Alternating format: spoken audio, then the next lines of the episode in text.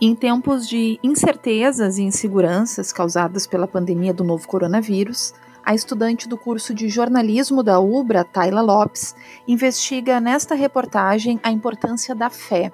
A produção, em parceria com a Assessoria de Comunicação Social do campus Canoas, foi realizada para a disciplina de estágio 3, com orientação do professor Cláudio Schubert.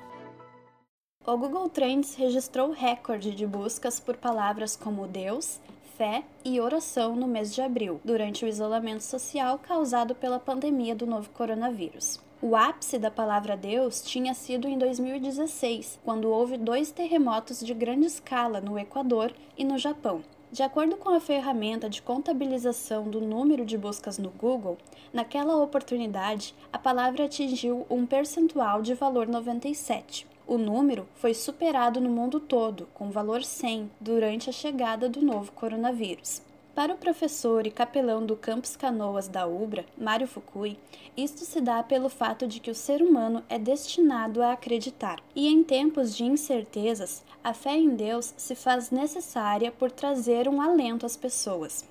Com a valorização da fé e da espiritualidade, juntamente com o distanciamento social e a questão das igrejas não poderem voltar totalmente com as atividades religiosas, o pastor Mário traz uma dica de como se manter saudável espiritualmente.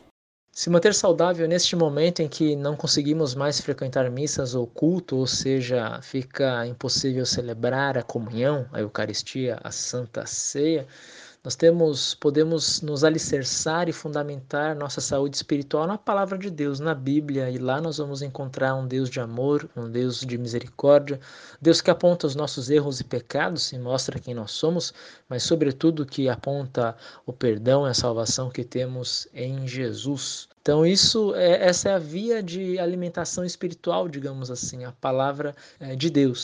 Com o isolamento e o distanciamento social, muitas igrejas católicas e evangélicas têm se reinventado na forma de praticar seu culto. Muitas aderiram às lives das redes sociais, outras fizeram a celebração no estilo drive-in, quando as pessoas vão à igreja, mas permanecem dentro de seus carros. Já a Capela da Obre, em Canoas, permanece aberta de segunda a sexta-feira, porém sem atividades que reúnam grande número de pessoas. As únicas atividades que estão sendo prestadas são os aconselhamentos individuais a funcionários da universidade e as lives da pastoral nas segundas-feiras.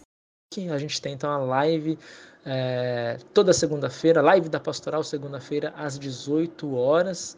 E essa live vai permanecer mesmo quando voltarmos às aulas. É uma ideia aí de termos essa conexão entre pastoral e os alunos, sempre trazendo um tema atual, sempre trazendo é, algo da cultura para falar um pouco de Deus, falar bastante aí de Cristo do amor, e do amor dele por nós. Para conferir mais informações sobre os impactos da pandemia no dia a dia da sociedade, acesse ubra.br/coronavírus.